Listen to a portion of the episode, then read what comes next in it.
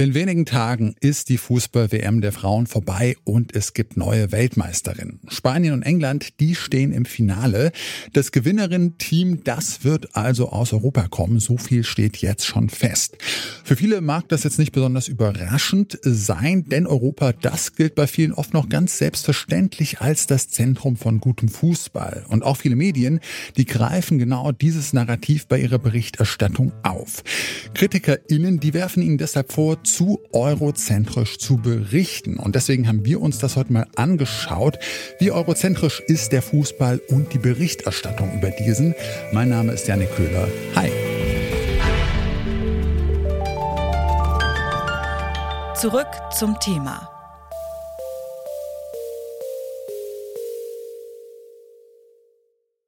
In Australien und Neuseeland, da findet gerade die Fußball-Weltmeisterschaft der Frauen statt. Und am Sonntag, da ist schon der große Finaltag. Um den Weltmeistertitel spielen dann England und Spanien und damit zwei europäische Länder. War das abzusehen? Nicht unbedingt. Bis zum Achtelfinale, da haben etwa die Teams von Südafrika, Jamaika oder Nigeria ihre Gegnerinnen ordentlich ins Schwitzen gebracht. In der Sportschau der Süddeutschen Zeitung, bei der FIFA und in der Taz, da klingt das dann zum Beispiel so. Englands Gegner Nigeria steht überraschend im WM-Achtelfinale. Neuseelands Niederlage gegen die Philippinen. Lieber wieder Underdog sein. Als krasser Außenseiter geht Südafrika am Sonntag gegen die Niederlande in sein Achtelfinalspiel bei der Frauen-WM 2023. When the Underdogs bite back. WM-Überraschungsteam Jamaika. Ein offensives Versprechen. Aber waren die Erfolge dieser Teams wirklich so überraschend? Meine Kollegin Nina Potzel, die ist gerade in Australien und beobachtet von dort die WM. Und sie kritisiert, dass die deutsche Berichterstattung über die WM zu eurozentrisch sei. Eurozentrismus, das bedeutet, dass man nicht europäische Gesellschaften bzw. Länder aus einer europäischen Perspektive heraus beurteilt, Europa also unhinterfragt in den Mittelpunkt stellt wo bei der WM Eurozentrismus stattfindet und welche Beobachtungen sie sonst noch so gemacht hat, das habe ich mit Nina Potzel besprochen. Deutschland ist äh, ziemlich früh ausgeschieden und auch andere europäische Teams, die haben sich bei dieser WM äh, schwer getan. Also Frankreich zum Beispiel hat gegen Jamaika unentschieden gespielt. England musste gegen Nigeria im Achtelfinale bis ins Elfmeterschießen. In der Berichterstattung über diese Ergebnisse, da siehst du Eurozentrismus. Wieso? Vor allen Dingen wegen der Überraschung. Also das heißt dann eben, Frankreich spielt gegen Jamaika nur unentschieden oder ganz besonders bei England gegen Nigeria ist es halt aufgefallen. Ähm, ja, diese Überraschung darüber, wie gut Nigeria tatsächlich gespielt hat und so. Ähm, das äh, ja ist bei europäischen Teams nicht so. Da wird automatisch zum Beispiel auch bei Italien davon ausgegangen, dass sie sehr gut sein müssen, obwohl Italien ähm, für den Frauenfußball nicht wahnsinnig viel tut, aber weil es halt bei den Männern so eine ähm, ja, Fußballnation ist und Europa generell sich für sehr stark im Fußball hält, ähm, werden die dann immer ein bisschen höher eingeschätzt. Ähm, auch äh, ja, als Deutschland gegen Kolumbien 0 zu 2 verloren hat, war das ja auch so ein Riesenthema von wegen, oha, Kolumbien spielt ja doch ganz gut.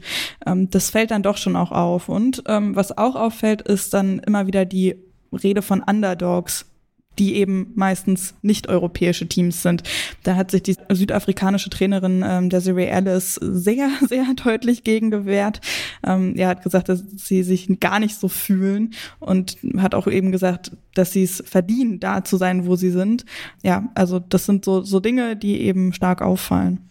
Und äh, diese eurozentristische Sichtweise, das ist jetzt nicht nur in den Medien, äh, sondern das zeigt sich ja sogar auch in äh, so den strategischen Analysen der europäischen Teams. Ja, zum Beispiel, wenn es eben so um Testspiele geht. Also beim DFB ist das sambische Team als Testspielgegner gewählt worden, weil sie wohl ähnlich wie Marokko spielen. Aber ja, bei der WM hat man dann gesehen, dass es halt nicht wirklich der Fall. Also Sambia spielt viel, viel schneller nach vorne und ja, ist auch von der Qualität her, von der individuellen Qualität noch mal ein Stückchen höher anzusetzen als Marokko, finde ich zumindest, kann man sich auch drüber streiten. Aber ja, die spielen halt gar nicht so ähnlich. Und dann ist auch immer wieder die Rede, nicht nur im, ähm, in den Medien, aber eben auch in den Trainerteams teilweise, von der Physis, gerade wenn es gegen afrikanische Teams oder südamerikanische Teams geht, ohne genau zu sagen, was genau das meint. Also, ähm, und das ist total schwierig, weil das den Teams halt total und den Spielerinnen einzeln und individuell ja auch die technische und taktische Finesse abspricht. Das hat auch die nigerianische Spielerin Plumtree in einem Interview nach einem Spiel, ich glaube gegen England war das eben gesagt, dass sie das total stört und eben auch, ne, was vorher auch schon Desiree Ellis gesagt hat, dass sie es verdienen, da zu sein und dass sie eben so viel, viel mehr sind als nur ein physisch kämpfendes Team, das über Zweikämpfe kommt. Nein, die können wahnsinnig schnell spielen, die sind toll am Ball, technisch, taktisch, ähm, sind sie auch super klug und ja, haben sich sehr gut zum Beispiel auf das englische Team da eingestellt. Also das ist auf jeden Fall spielt da sehr viel Othering auch mit. Also es wird über europäische Teams generell viel genauer berichtet als über nicht-europäische Teams. Und ähm, zum Beispiel, wenn ich jetzt viel über südamerikanische und afrikanische Teams gesprochen habe, ähm, bei den asiatischen Teams heißt es dann ganz oft, ähm, dass die ja so diszipliniert spielen würden. Also da ja sind das eben so große Gruppenbeschreibungen, die nicht so sehr ins Detail gehen. Okay, äh, mich würde da jetzt auf alle Fälle noch so deine Perspektive interessieren. Wie erklärst du dir denn als Sportreporterin diese eurozentristische Sicht auf den Fußball? Also erstens hält sich Europa für die Wiege des Fußballs und damit eben auch für die Besten. Das ist bei den Männern genauso wie bei den Frauen.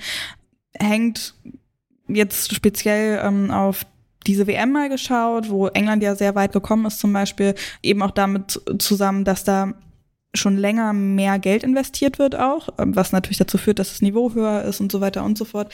Aber womit ich versuche, wenn ich mit Leuten darüber diskutiere, mir das zu erklären, sind tatsächlich auch so ein bisschen die geografischen Gegebenheiten, dass man eben die Teams die in ähnlichen Zeitzonen zum Beispiel sind, besser verfolgen kann, dass gerade in Europa vielleicht ja so die Nachbarstaaten ein bisschen näher sind, dass man da mehr mit Leuten auch drüber spricht, die wirklich irgendwie daherkommen und die sich eben mehr mit diesen Teams befassen Neben der Berichterstattung wird aber auch das Punkte-Ranking der FIFA als eurozentrisch kritisiert. Denn in diesem System, da steigt ein Team dann auf, wenn es gegen ein höher platziertes Team gewinnt. Für die afrikanischen Teams ist es aber viel schwieriger, innerhalb dieses Rankings nach oben zu rutschen, weil es eben nur wenige Frauenteams in Afrika gibt, gegen die man ohne größeren Aufwand spielen kann. Und deswegen besetzte Südafrika in der Weltrangliste nur Platz 54 und war damit das am zweitschlechtesten bewertete Team Team im Achtelfinale der WM. Auch die Trainerin der südafrikanischen Nationalmannschaft, Desiree Ellis, die hatte das kritisiert. Nach dem Spiel mit den Niederlanden, da macht sie deutlich, dass dieses Ranking nicht unbedingt das tatsächliche Können der Teams abbildet. We've shown that we can mix it with the best out there. We've also shown that this World Cup has shown that the rankings don't matter. Um, you know, I was asked the question about who do I think is going to win the World Cup. I said I don't know. Because we could so easily have been there as well. Die WM der Frauen hat gezeigt, Europa wird in der europäischen Berichterstattung oft immer noch als das Zentrum des Fußballs dargestellt. Und das gilt jetzt nicht nur für die aktuelle Weltmeisterschaft, sondern für den Fußball allgemein. Diese eurozentrische Sicht, die hat für viele nicht-europäische Teams oft auch negative Folgen, sei es, dass sie sich mit Vorurteilen bei der Berichterstattung herumschlagen müssen oder schlechtere Chancen beim Punkte-Ranking der FIFA haben. Um das zu ändern, braucht es eine ausgewogenere Berichterstattung und verbesserte veränderte Strukturen. Unsere Spielzeit für heute, die ist jetzt um. Mit mir auf dem Platz standen Johanna Mohr, Astrid Joquet, Leonie Albrecht und Lars Fein. Produziert hat diese Folge zurück zum Thema Florian Drexler und Hanna Krüger, die war Chefin vom Dienst. Mein Name ist Janik Köhler. Schön, dass ihr dabei wart. Ciao und bis zum nächsten Mal. Zurück zum Thema vom Podcast Radio Detektor FM.